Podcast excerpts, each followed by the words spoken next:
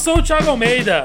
Eu sou o Denis Augusto. E eu sou o Roberto II. E hoje é 27 de abril de 2020 e você está em mais um Zona em Quarentena. Sim, meus amigos, gravando hoje, especialmente numa segunda-feira, a gente quase, quer dizer, o nosso dia normal de gravação são as terças, para o, para, para o primeiro programa, a primeira edição da semana que sai na quarta. Hoje a gente está gravando segunda, então se saiu alguma notícia. De errado, de erro de data, né?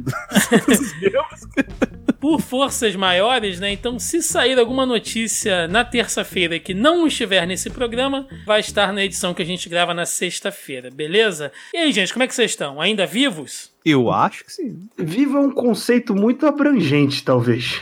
Vocês lembram que eu comentei algumas edições passadas que na comunidade aqui perto, na favela aqui perto de casa, tava tudo funcionando, tinha o um famoso baile da coronga. Vocês lembram é, disso? Sim. Então, uhum. agora como já morreu uma penca de gente, né, usando o coletivo penca para pessoas, é, eles colocaram um, um carro de som rodando a favela anunciando que as pessoas precisam ficar em casa, lavar as mãos, só podem sair de máscara e tal, né? Depois esperaram morrer bastante gente aqui na favela para começar a fazer isso. Mas detalhe, fica uma mensagem rodando, né, com os avisos e de fundo é o tema do exorcista.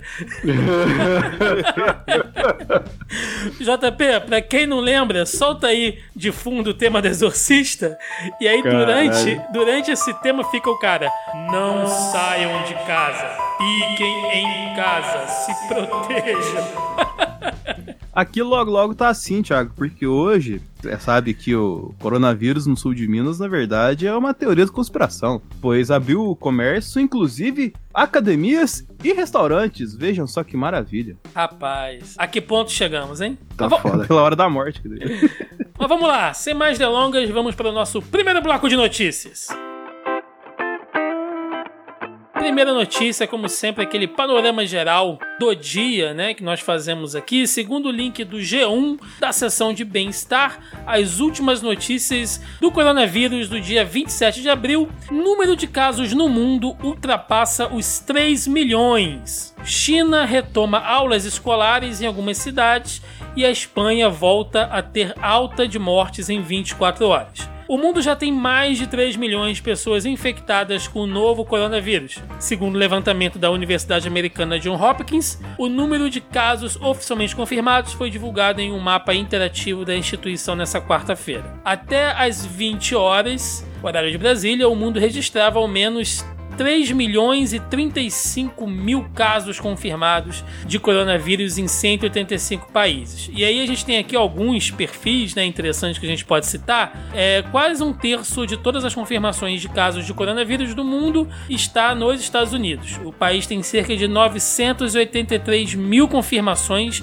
e ao menos 55 mil mortes. O Ministério da Saúde da Espanha, vocês devem lembrar que a Espanha estava aí realmente passando por uma situação tão difícil quanto a Itália, anunciou nesta segunda-feira mais 331 mortes por coronavírus nas últimas 24 horas, o que deixa em 23.521 total de óbitos da pandemia. Já a Itália registrou 333 mortes pela Covid-19 nas últimas 24 horas, 73 a mais que no domingo. A Rússia passou a China em número de casos do coronavírus. Agora são mais de 87 mil, enquanto o país oriental registra cerca de 84 mil. Já em mortes, os chineses seguem bem à frente, com mais de 4 mil contra 794 do país europeu. Dando aquele panorama geral, a gente percebe que alguns quadros começam a se alterar, né? A Itália e a Espanha, mesmo com a curva alta ainda, é, começam a se programar para voltar aí algumas coisas às normalidades. Pelas notícias que eu vi fora,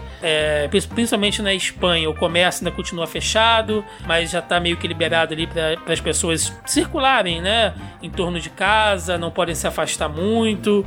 Então, eles estão começando a testar até para ver como é que vai ser essa reação da curva aí da pandemia e a Rússia já chegando ali próximo dos números da China. Só que a gente sabe que, né, os números oficiais russos é aquilo, né? A gente nunca, nunca pode confiar muito bem.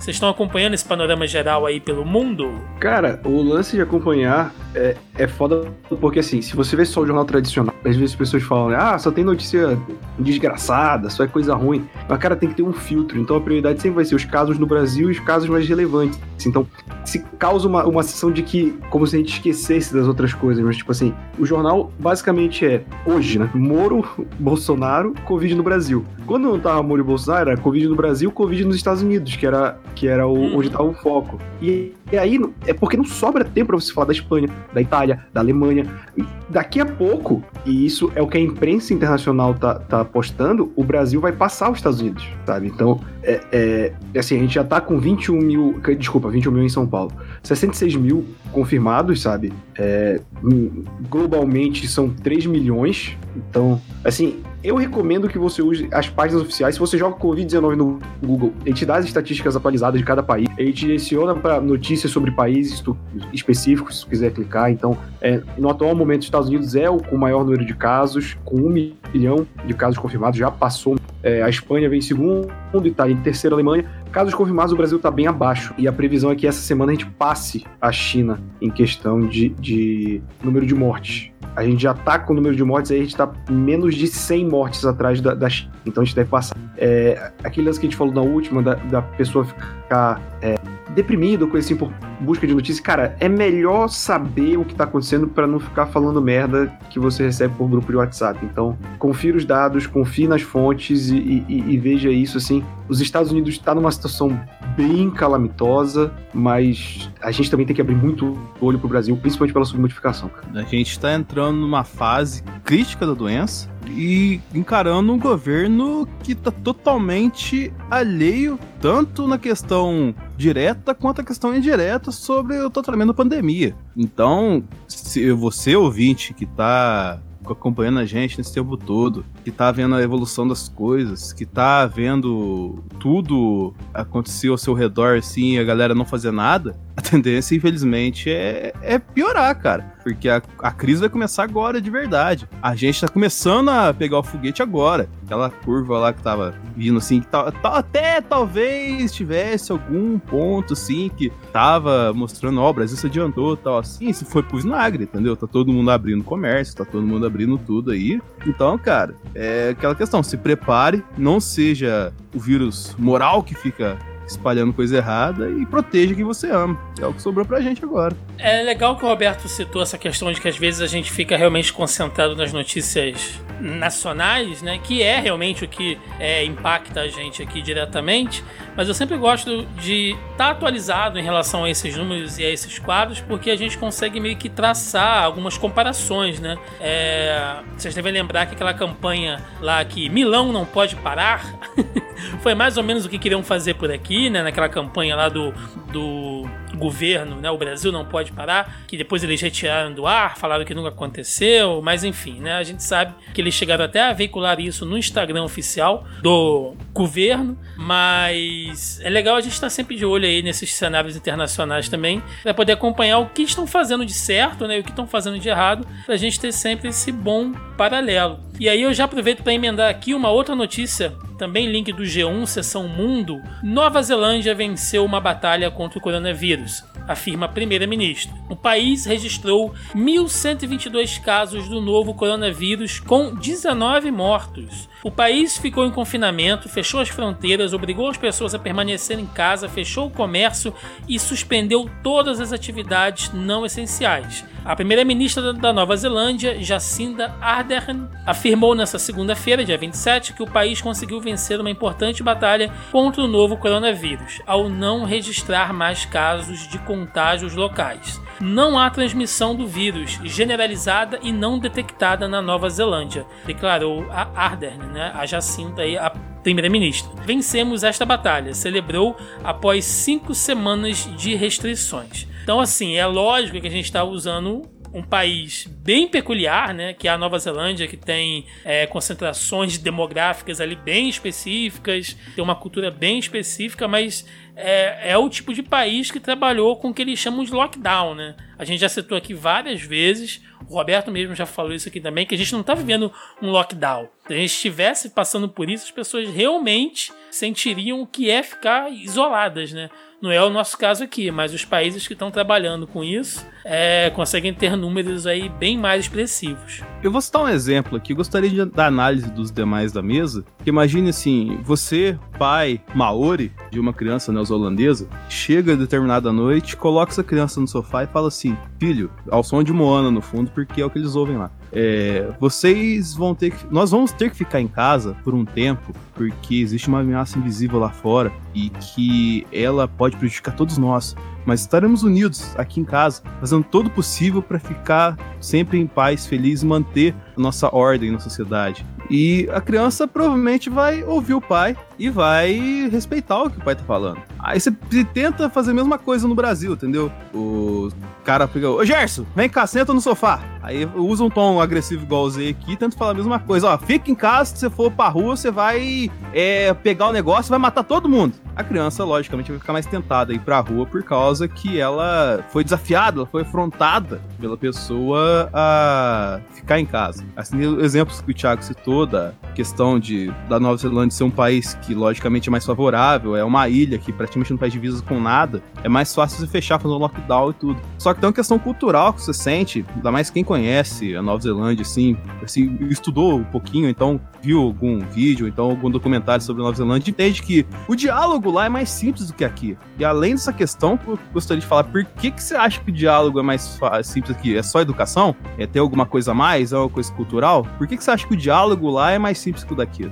Cara, depois de 30 anos falando, cara, tirando esse viralatismo do, do Denis, claro e evidente, eu queria ressaltar que a Nova Zelândia, assim como a Austrália, são países que, apesar de ter muito ANCAP, que gosto de falar, são extremamente intervencionistas, principalmente na proteção é, com o seu próprio povo. Por exemplo, se você se mudar para Austrália ou Nova Zelândia, você não pode levar o seu pet, seu cachorro, seu gato, você não pode. Não é tipo país que você tem que fazer exames lá, você não pode, é proibido. Ah, você pega um kiwi já era, pô. Exato, não pode. Outra coisa, por exemplo, se um navio fora de época de pandemia, um cruzeiro chega para atracar na Austrália, toda a comida no barco que já foi aberta tem que ser jogada fora e a comida que não foi aberta não pode ser aberta. E aí quando ele atraca na, na Austrália, na Nova Zelândia, ele tem que consumir produtos locais. Então sempre foi um país que se, se protegeram muito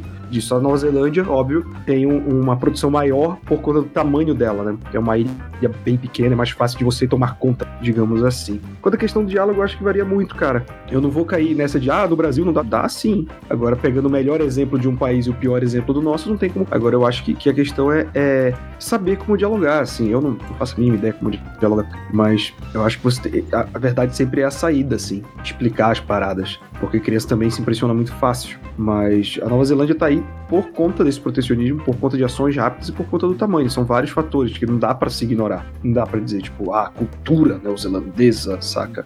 Você tem que ter governos firmes, cara, e é isso que a galera não entende. É, tá se tá preso numa agenda é, liberal e que não percebe que não funciona para momentos como esse, em que as pessoas vão ter que ficar em casa, em que o governo vai ter que dar auxílio com dinheiro, com é, não cobrando luz, não cobrando aluguel, enfim. É, mas é complicado, a gente tá na mão de um jumento, né? Então não, a gente tá fadado ao fracasso, inevitavelmente. Eu vou até um pouquinho mais além do que o Roberto falou, porque é o seguinte, né? Eu tava até conversando isso com um amigo no caminho para casa, e se a gente pensar também, o nosso povo, nós brasileiros, é, somos um povo muito afortunado, né, cara? A gente não tem nenhum tipo de desastre natural, ecológico por aqui, é, essa coisa de pandemia. A gente sempre assistiu isso muito em filmes ou quando a gente vê algum documentário na China, Japão, todo mundo andando de máscara, mas pra gente foi uma realidade sempre muito fantasiosa, né? E o brasileiro ele não tem nada de ciclone, de furacão, a gente não tem nada disso aqui. Os nossos maiores desastres estão lá em Brasília, né? Fora isso, o país é uma maravilha, assim. Então, o brasileiro por si, ele não tem essa, essa essa disciplina de entender uma coisa de proporções catastróficas, assim, sabe? Que é uma pandemia. E na Nova Zelândia você tem, já que a gente está usando ela como case, né? Você tem aí erupções vulcânicas, ciclones, terremotos. Então, além disso tudo que vocês citaram, tem essa coisa também de que é um povo que já está acostumado assim a levar é, é, esse tipo de dano natural um pouco mais a sério, sabe? E a pandemia, de certa forma, ela é isso também. Né? Ela trabalha com essas coisas de restrição, de emergência, estado de, de emergência, de sítio, enfim. Então, é, eu acho que falta pro brasileiro um pouco dessa disciplina, sabe? Porque pra gente é muito aquilo tipo, ah, tem lei que pega, lei que não pega, né? Só que com vírus não é assim, amigo. A, a, essa geração que nós, que nós estamos vivendo hoje, além de toda essa desinformação, além de tudo isso que a gente bate aqui em toda tecla, é uma geração que ela vai ser educada na marra para levar algumas coisas um pouco mais a sério também.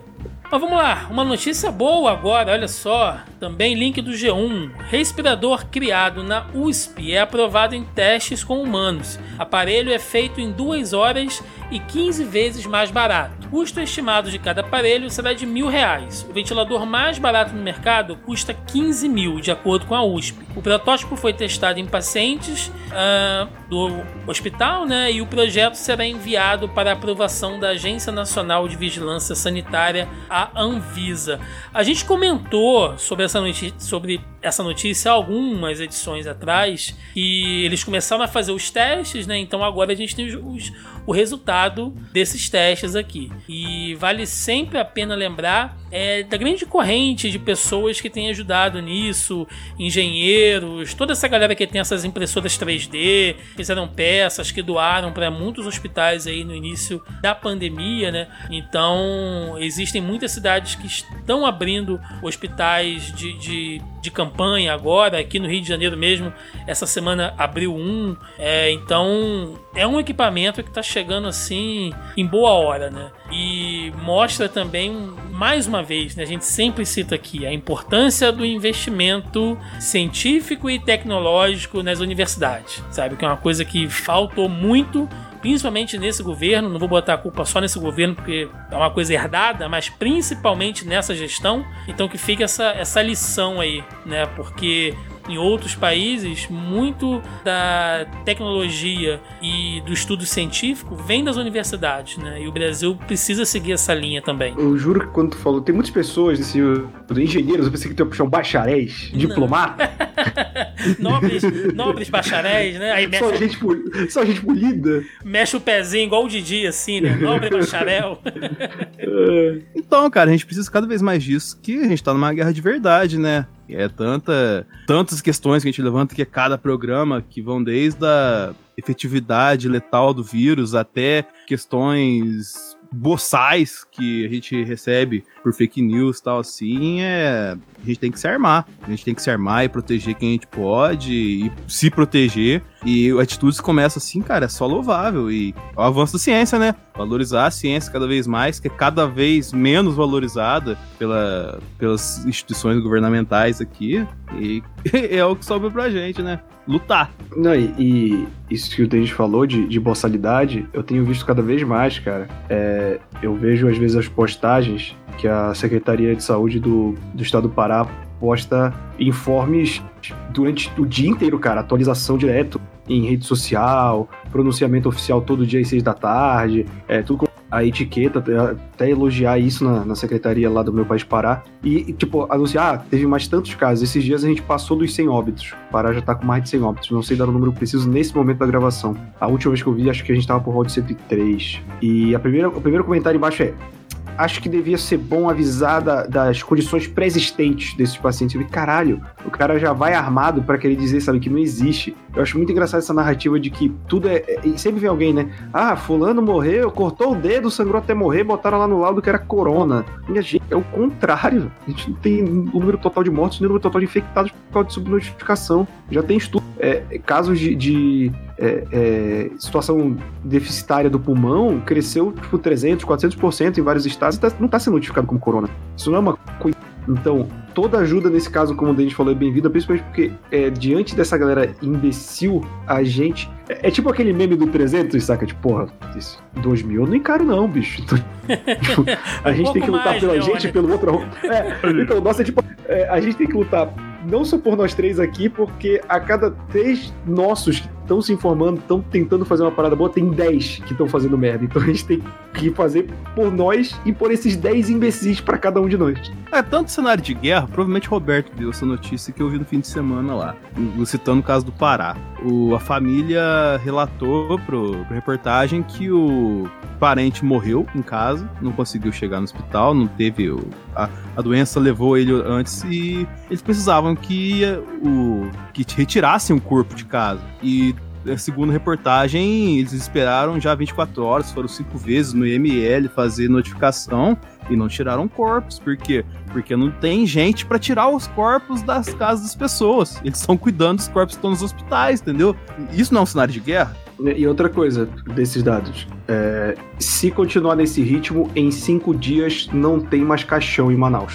Então, eu vi isso aí também. Vou, vou, vou, aproveitar essa, esse gancho aí. É uma coisa que eu ia deixar para comentar só no programa da sexta-feira, mas eu já vou trazer aqui, porque eu queria deixar passar. Talvez não dê tempo, né, Thiago? É, não, mas é porque eu queria realmente deixar passar aí essa, essa semana pra gente ver como é que o quadro é, ia evoluir. Mas correndo o risco de parecer engenheiro de obra pronta, eu vou falar agora logo.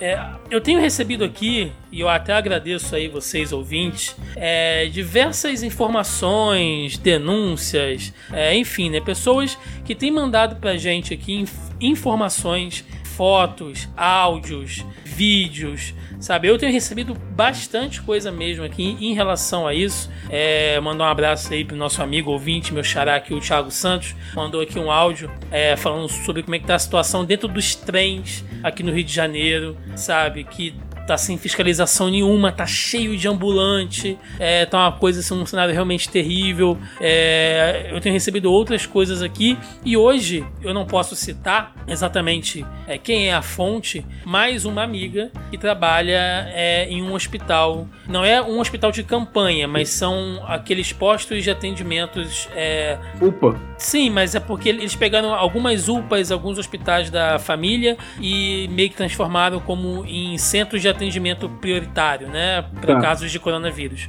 E ela trabalha em um desses hospitais. E hoje de manhã cedinho ela me mandou uma foto dos containers chegando, né? Dos novos containers que estão chegando aqui que são frigoríficos, cada um é, comporta cerca de 20 corpos. Ela falou para mim: olha, já tem 5 aqui, e se você olhar, estão chegando mais 5. Então façam as contas, né? Isso em um desses hospitais sabe? Que fica numa região bem pobre aqui do Rio de Janeiro. Então a coisa não está fácil, é, os corpos estão se acumulando. Ah, Tiago, você está falando isso para causar um sentimento de, de, de, emergência, de pânico? Não. Né, eu só estou embasando aqui o, o que os meninos estão citando, porque nos telejornais hoje já foi dito essa questão que, né, que vão chegar essas novas câmeras que eles não chamam de, de, de frigorífico, né, eles dão lá um outro nome lá, para poder armazenar os corpos, porque os MLs estão cheios e os necrotérios dos hospitais também estão cheios. Então vai chegar essas unidades,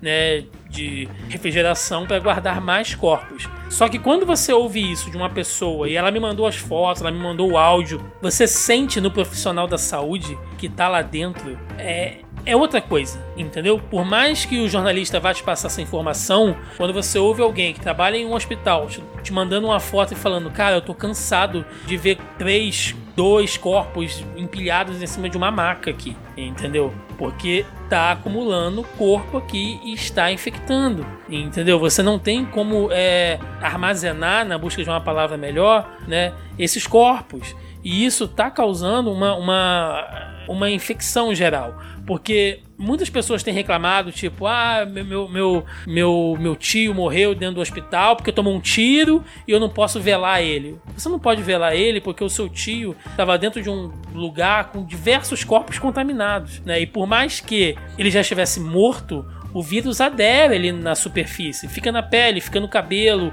fica na roupa dele, entendeu? Os, os médicos estão lidando ali com macas infectadas, com equipamentos infectados. Então, cara, é terrível, entendeu? É terrível. Isso é o que a gente tem falado aqui desde o início da questão do colapso né? Porque você começa a não ter espaço físico, você não começa a ter mão de obra suficiente. Então eu tava esperando até sexta-feira mais ou menos para poder comentar isso aqui com vocês, porque eu queria ver aí os números, né? Como é que vão ficar agora com essa aquisição desses novos né, espaços aí de armazenamento de corpos, né? Mas vamos ver, vamos ver como é que vai estar isso para frente. Só para assinar essa questão, Thiago, é o nosso entre aspas finado ministro Mandetta disse que o colapso ia chegar que época? Isso aí, finalzinho de abril, meado de maio. Nós estamos? Pois é, né? Então vamos lá, vamos entrar agora aqui no nosso mini bloco de fake news. Segundo o link do G1, é fake que ministro da Saúde faz auditoria nos números de casos e mortes de Covid-19. Mensagem falsa que o ministro da Saúde, Nelson Tait, ou Minelson, como nós temos chamado aqui, né? Que o Minelson tem auditado os dados divulgados e que isso fez números caírem em São Paulo. O Ministério da Saúde nega e afirma que dados são reportados de forma técnica pelos estados. Números não estão em queda em São Paulo. E aí a matéria continua dizendo dizendo aqui que circulam pelas redes sociais cartazes que dizem que o Minelson da Saúde está auditando todos os números divulgados pelos estádios sobre a Covid-19 e que, em razão disso, os números de São Paulo começaram a cair como mágica e a Globo parou de divulgar os números de óbitos. Então, isso é totalmente fake, né? É mais uma daquelas fake news produzidas para dizer tipo, olha como é que é o governo do estado está é, é, é, super quantificando os números, né? Mas agora que o nosso Minelson está passando a limpo, a gente está vendo que, ah, não é isso tudo, né? Mais uma daquelas fake news bem covardes aí. Nem vou comentar tanto o mérito das fake news, mas. Então, Roberto, detalhe... você, por favor. Não, brincadeira, vai lá. Mas, mas tem um detalhe técnico importantíssimo, seu arrombado. Que eu ia comentar em cima dela, que a foto da postagem está escrito embaixo: Vamos viralizar. Cara, 99% das coisas que você vê escrito embaixo vamos viralizar, porque não deve ser viralizada, no mínimo. então isso é um jeito de você identificar uma fake news, entendeu? Se tiver uma, um grande escrito em letras rapaz, vamos viralizar, é provavelmente alguma informação que é errada e que as pessoas falou que vai viralizar porque é uma informação secreta, teoria de conspiração, isso aqui lá e tal, sim, então não, né, cara? É, não dá nem pra fazer a pergunta quem ganha alguma coisa com isso, porque tem muita gente ganhando dinheiro com isso, a gente sabe. O intuito é manter uma agenda de poder? É, sei lá, achar tipo, erroneamente que você vai ganhar mais dinheiro com as pessoas circulando? Eu não sei. E, sinceramente, eu não faço mais questão de entender. É aquilo que eu falei, cara. Alguém que espalha isso é, é mau caráter, sabe? Não tem, não tem meia palavra para isso. É mau caráter e ponto, assim. E isso tudo que a gente fala. É, se você acha que o Brasil tá notificando a mais, cara, você não faz ideia da seriedade dessa doença. E seguindo aqui mais uma fake news que complementa algo que nós já falamos aqui em outras edições, né? É fake que diretor da OMS fez alerta em coletiva sobre máscaras importadas da China e da Índia infectadas pelo novo coronavírus. O vídeo de uma entrevista de Tedros Ghebreyesus tem circulado com legendas falsas. Circula nas redes sociais um vídeo de um trecho de uma entrevista do diretor-geral da Organização Mundial da Saúde, a OMS, uma legenda que diz é, que ele fala sobre as máscaras que são fabricadas na China e na Índia já chegam aqui contaminadas pelo coronavírus. Isso é tão assim sujo porque, obviamente, né, que nem todo mundo tem uma compreensão boa de inglês, mas é o tipo de vídeo que ele é feito para pegar a galera mais sabe, simples possível, humilde, humilde, ignorante, sabe, sem estudo, é pra pegar essa galera mais de baixo mesmo, cara. Entendeu? Porque eles estão legendando um vídeo errado. O cara tá falando um negócio e na legenda tá parecendo outro. Entendeu? Qualquer pessoa com o um mínimo de, de inglês ali, de, de série da Netflix, consegue entender o que ele tá falando, né? Mas eles estão legendando errado para poder zoar o plantão dessas pessoas. E aí, antes de vocês comentarem, para mostrar como essa coisa é tão séria, a gente já falou aqui sobre essa questão das máscaras antes. E hoje no Instagram do Rio de Nojeira. Para quem não sabe, é um Instagram que ele é muito famoso aqui no Rio de Janeiro, desde a época que ele começou a mostrar vídeos é, de arrastão no centro do Rio, ação lá da Cracolândia, lá dos Trombadinhas, enfim, né? Então quem é aqui do Rio conhece bastante esse, esse perfil. E hoje ele postou aqui o depoimento de um, de um rapaz, tem a foto, eu vou lembrar de colocar isso, no, isso aí na, no nosso post, tem a foto de um rapaz aqui distribuindo máscaras e tal, ele mandou aqui um depoimento, né? Eu vou ler aqui que é rapidinho. Ó, ele diz o seguinte: o vírus da ignorância é mais letal que o corona. Hoje fomos às ruas distribuir máscaras de proteção em comunidades carentes e nos surpreendemos com muitas pessoas influenciadas pela fake news tem circulado, afirmando que as pessoas não deveriam aceitar máscaras doadas, porque elas estavam vindo contaminadas diretamente da China. Fomos tratados com ignorância por muitos. Vocês não têm noção do que essas notícias compartilhadas sem fontes verídicas são capazes de prejudicar os menos instruídos. Sem rodeios, eu afirmo: se alguém pegar o vírus por não usar máscaras doadas por causa de mentiras que vocês compartilham, o sangue dessas pessoas será cobrado da mão de vocês. Estamos na, nas ruas tentando preservar vidas e vocês que são formados na Wikipedia com doutorado em grupos de Zap Zap estão matando muitos. O pior vírus que existe é o vírus da desinformação. E aí o rapaz assina aqui e tal. É.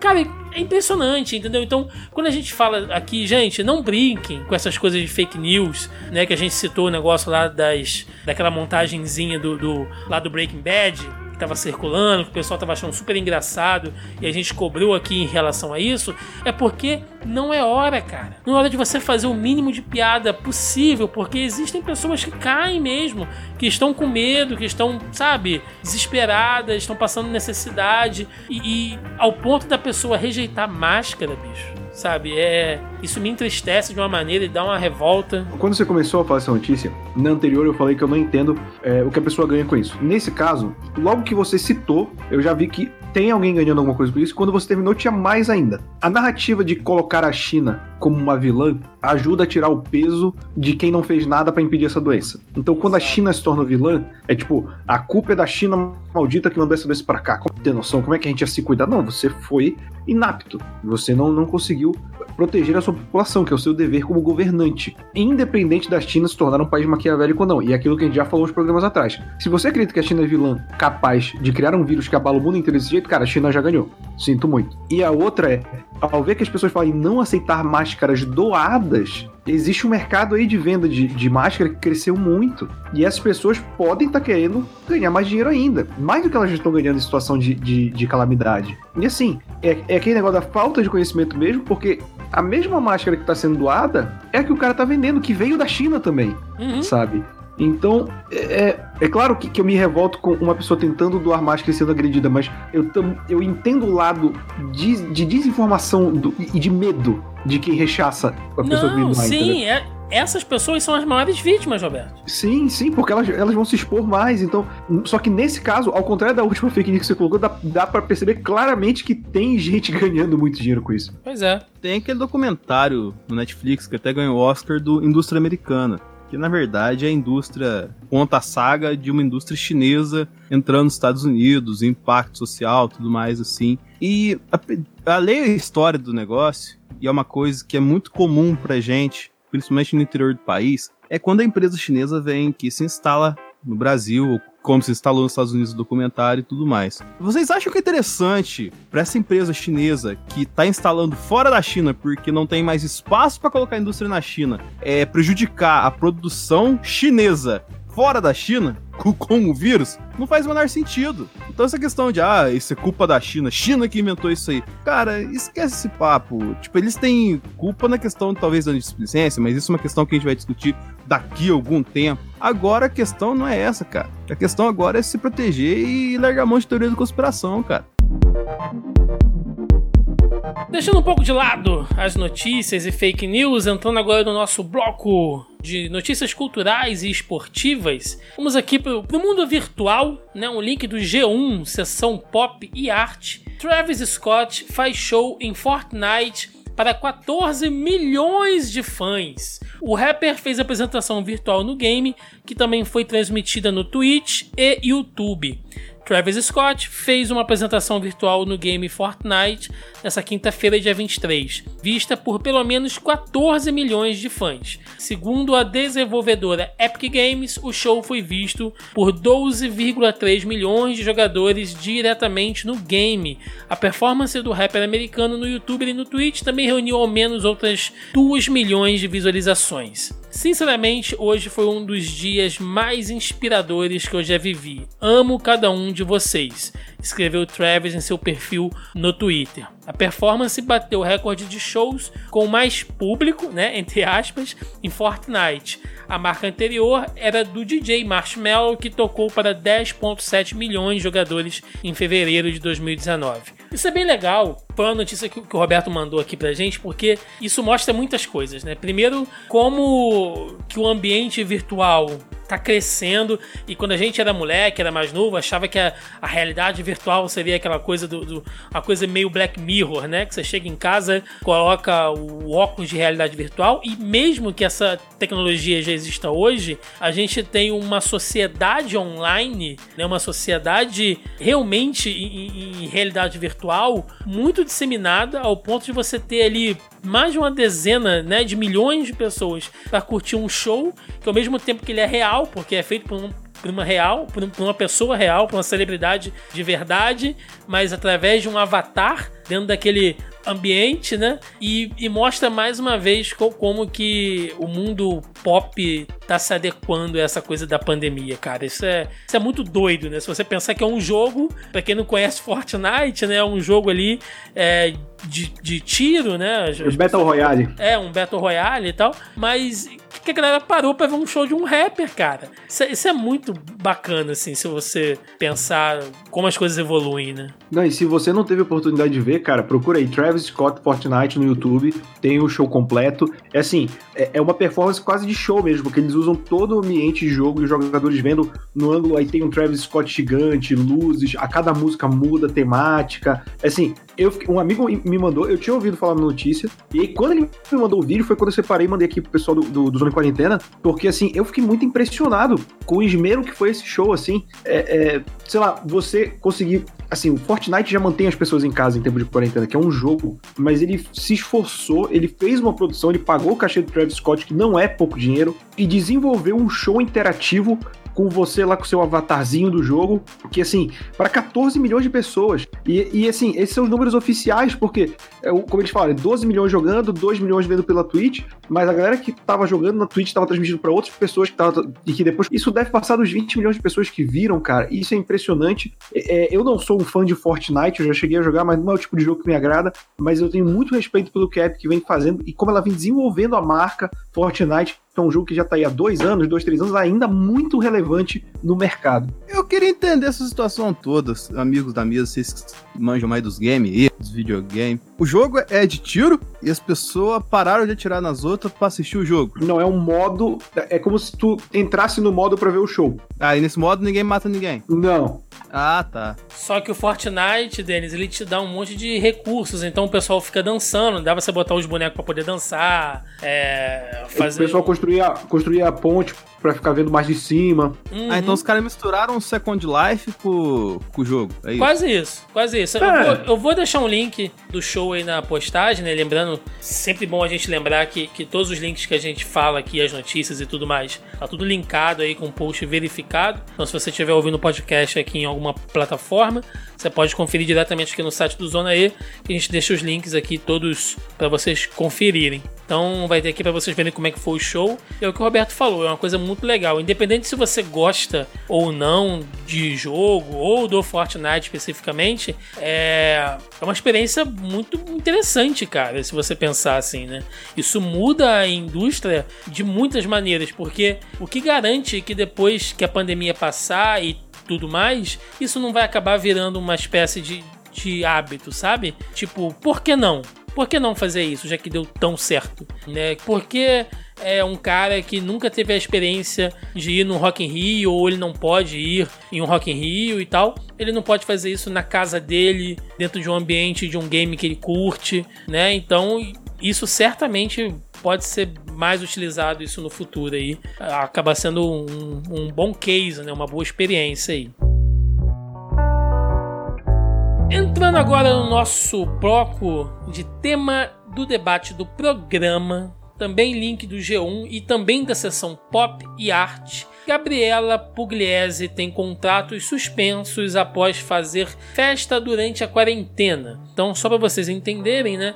É, as marcas que apoiavam Gabriela Pugliese estão suspendendo os contratos após a influenciadora fazer uma festa em casa durante a quarentena. A reunião de amigos aconteceu na noite de sábado, dia 25, na casa de Pugliese e do marido Erasmo, em São Paulo, e causou grande repercussão nas redes sociais. Ao longo da noite, ela publicou diversas fotos e vídeos do encontro com meia dúzia de amigos, né, entre aspas, no qual pediram comida, beberam e dançaram. Não se sabe quantas pessoas foram à festa. E aí a matéria segue aqui com uma lista de marcas, né, que, passa, que deixaram de, de apoiar e um vídeo dela tipo pedindo desculpas e tal, se dizendo arrependidas. Para quem não sabe, essa mesma senhora, senhorita, né? É, é aquela que fez aquele festão, ficou doidona e tal, e onde foi uma galera que tinha vindo de fora, porque né, ela é da, da, da High Society aí, parece que ela fez uma festa lá na Bahia, foi o casamento da irmã dela, alguma coisa assim, que reuniu uma galera e naquela festa tinha muita gente infectada já, né, que acabou passando ali para outras pessoas, enfim. Então agora já tendo toda essa, essa questão em cima de algo que não é necessariamente culpa dela, mas que ela estava envolvida, ela ainda vai agora e faz esse tipo de coisa. O tema que eu deixo aqui é o seguinte: como se deixar ou não influenciar pelos influenciadores? Porque até então, o que essa menina fazia na internet era dica fitness de alimentação e saúde. Olha só que controverso. Né? Ela sempre postou vídeos ali sobre bem-estar e tal, e agora ela está se envolvendo num caso atrás do outro de maus hábitos durante a pandemia por questões bobas, cara, por festa, por, por, por balada, sabe? Coisas assim, sem necessidade nenhuma, nenhuma, nenhuma. Como é que vocês acham que a, que a galera meio que tem que filtrar aí o que os influenciadores têm, têm feito ultimamente? Tanto Cara, pelo lado bom como pelo lado ruim, né? É, eu vi uma análise que, tipo assim, a, a Gabriela Pugliese, quase que não sai, ela não é uma influencer de bem-estar. Ela é uma influencer de estilo de vida. Que é basicamente, ela tem uma vida que as pessoas consideram interessante e ela vira influencer disso. É porque tipo ela virou. Kardashian. É, é, e aí vira de bem-estar porque a menina é magrinha, porque ela tem um corpo padrãozinho, porque ela faz uma dieta mega restritiva para ter o corpo dela, então vira de bem-estar. Mas ela não é formada em porra nenhuma em relação à, à saúde, à nutrição, que tem pessoas que trabalham com isso. E, e, e essa festa é o, é o maior sintoma disso tudo, do, do influencer de estilo de vida. Ela não tem nada para mostrar dentro de casa, então ela tem que glamorizar isso, tem que ter os amiguinhos, tem que ter a champanhe, tem que ter o pessoal ficando bêbado, sendo que ela foi uma das primeiras pessoas a ter coronavírus no Brasil. E aí agora que ela já se recuperou, e é importante falar a palavra recuperado e não curado, ela vai e faz uma dessa, com direito a coisas assim insanas, cara. Tipo, uma das integrantes, integrantes não, tipo, integrante da quadrilha, pode ser considerado, mas tipo. da, da patotinha. É, que foi pra festa, fez uma série de stories depois falando que quem sai de casa pra ir na padaria tá igual ela que foi pra festa. para ter noção do nível desse tipo de gente. Ela falou: quem vai sair de casa pra ir na padaria comprar pão não pode falar de mim. Sabe? Tipo, cara, que mundo você vive? A falsa sabe? simetria da porra, né, cara? É, então, a gente vive num mundo de falsa simetria, né?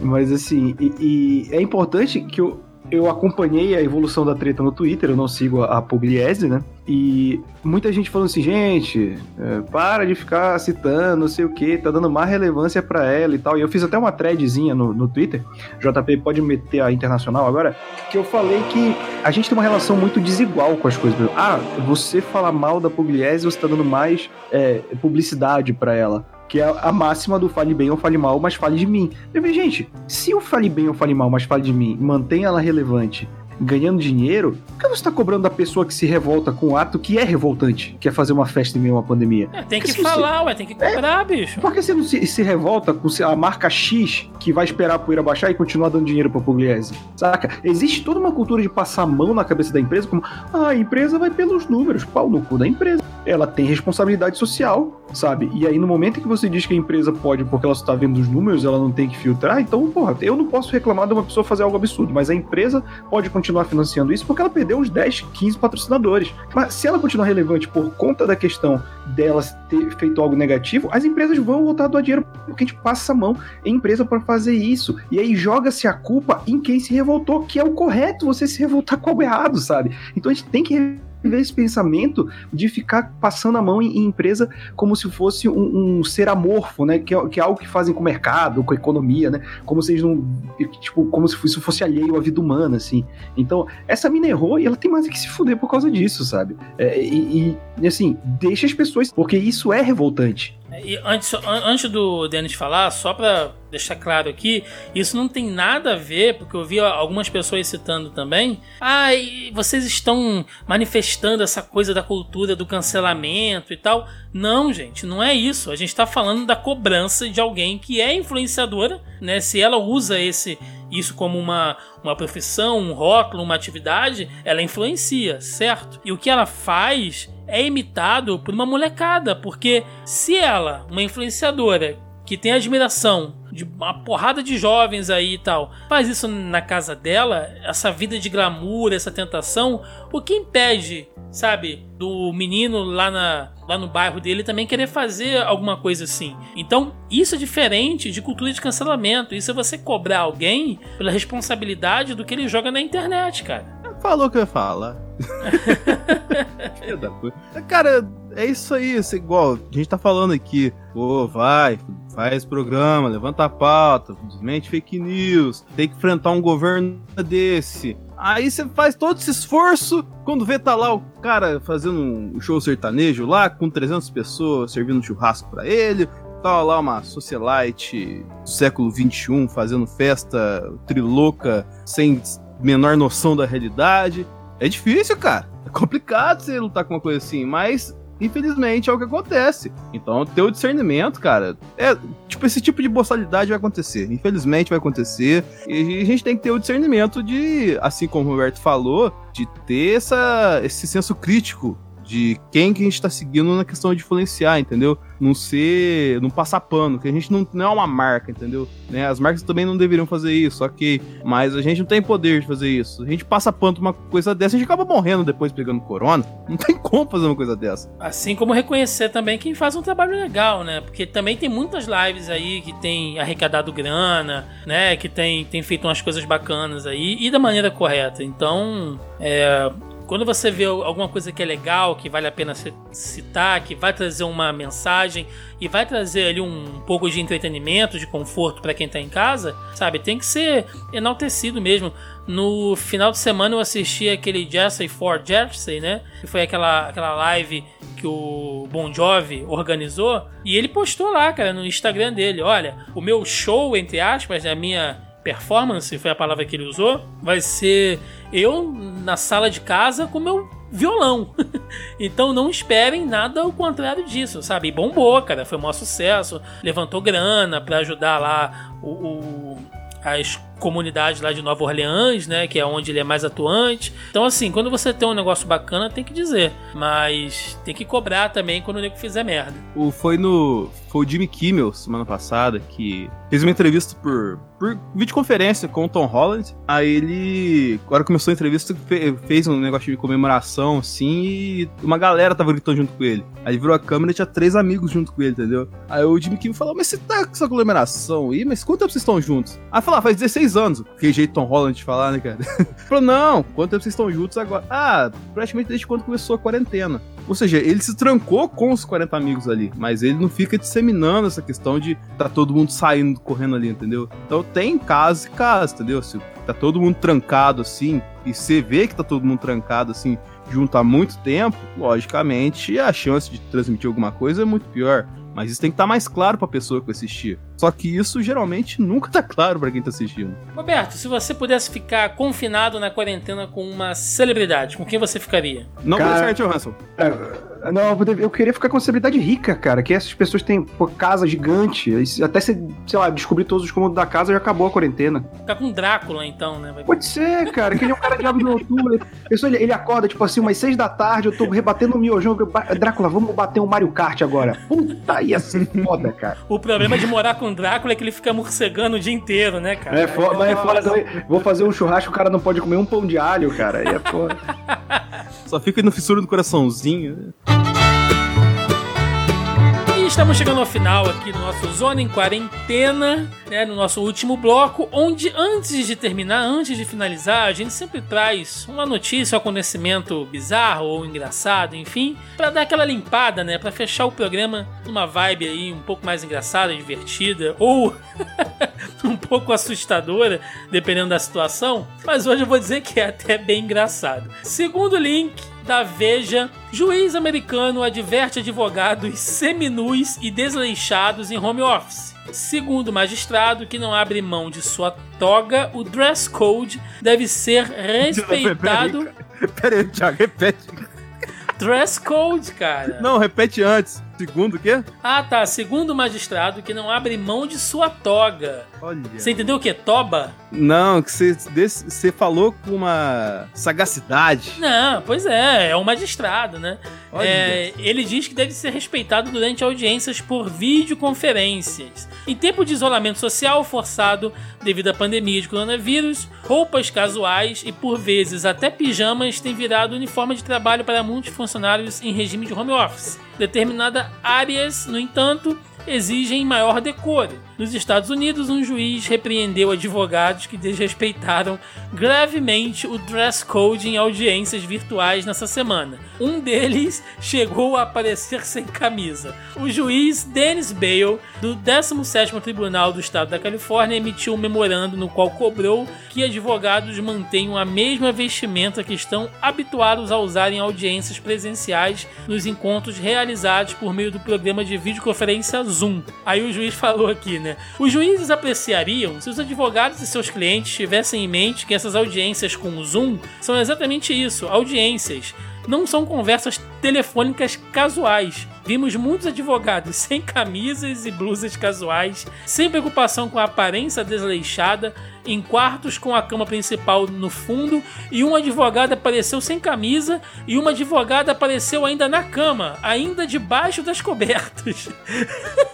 o vagabundo não tá saindo nem debaixo do edredom, cara, para poder fazer a audiência. E ele reclama aqui de uma série de coisas que às vezes o juiz tá falando, os caras levantam para tomar água, vai olhar pela janela, vai mexer no celular. Enfim, né, cara, são as, as mudanças do home office. Já pensou, você tá ali na sua audiência, o advogado aparece de, de com aquele cirolão bonito, né? Aquela camisa. aquela samba canção. Aquela camisa de, de, de, político que você usa para dormir, né? Aquela, aquela regata que já tá amarela no sovaco. Mas é foda, cara. Eu, e é dos Estados Unidos isso. Aqui no Brasil teve, cara, acho que foi, foi no Amapá, que teve uma conferência com juízes, que é do, dos juízes do estado. E, e, o cara, tipo, ele começou, e, pô, Macapá é quente pra caralho. O cara deveria estar sem camisa que não começou, maluco. Isso aqui foi ao vivo e tá lá o cara sem camisa no link ao vivo. pra todo mundo ver. Ai, gente, cuidado, né? Mantenham pelo menos a, a compostura. Mantenha um decoro. O dress code. dress code. a toga. A toga. Bom, então estamos chegando aqui ao final de mais um Zona em Quarentena. Aquele espaço para recadinhos, jabás, agradecimentos aí, senhor Roberto II. Ah, cara, como eu sempre digo aqui, se você gostou de me ouvir falando besteira aqui, eu também falo besteira no youtube.com/barra A Hora Suave, o seu canal de quadrinhos, séries, videogames, tudo que você precisar. No Mansão N, o podcast que fala sobre o que mais importa, que é o Batman. Estou aqui na casa com o Porquê Valdemar toda semana durante essa pandemia falando de jogos marcantes. Senhor Denis Augusto. Então, pessoal, o analisador tá lá em stand-by por mil coisas que acontecem na, no vida da gente, mas não vem ao caso. E tem o pior podcast que você ouviu hoje lá dentro do sala da Discord, que eu ainda não sei o tema, porque eu ainda não gravei essa semana. Mas se der ruim, a gente abre o Facebook do Thiago e faz a pauta lá que sempre tem assunto.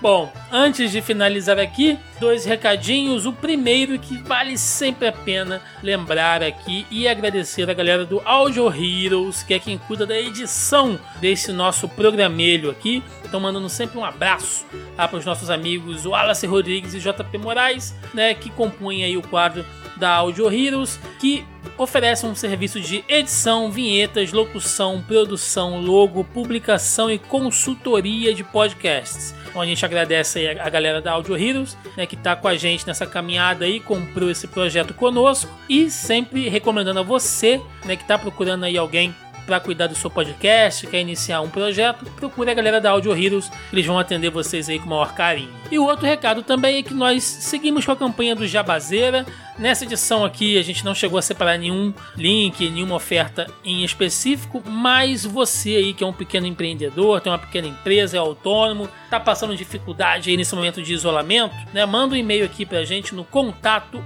zonae.com.br ou nos procure nas redes sociais, ali dizendo o que você tem a oferecer em produtos, serviços, né?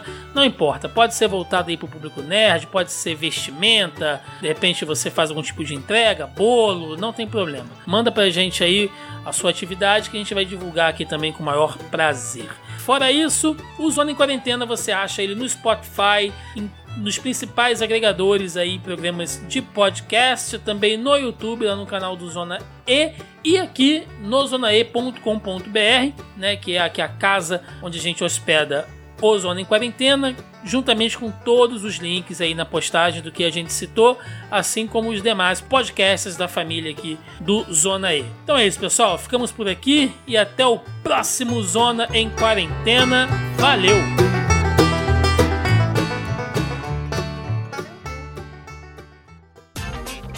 Este episódio foi editado por Audio Heroes. Saiba mais em audioheroes.com.br.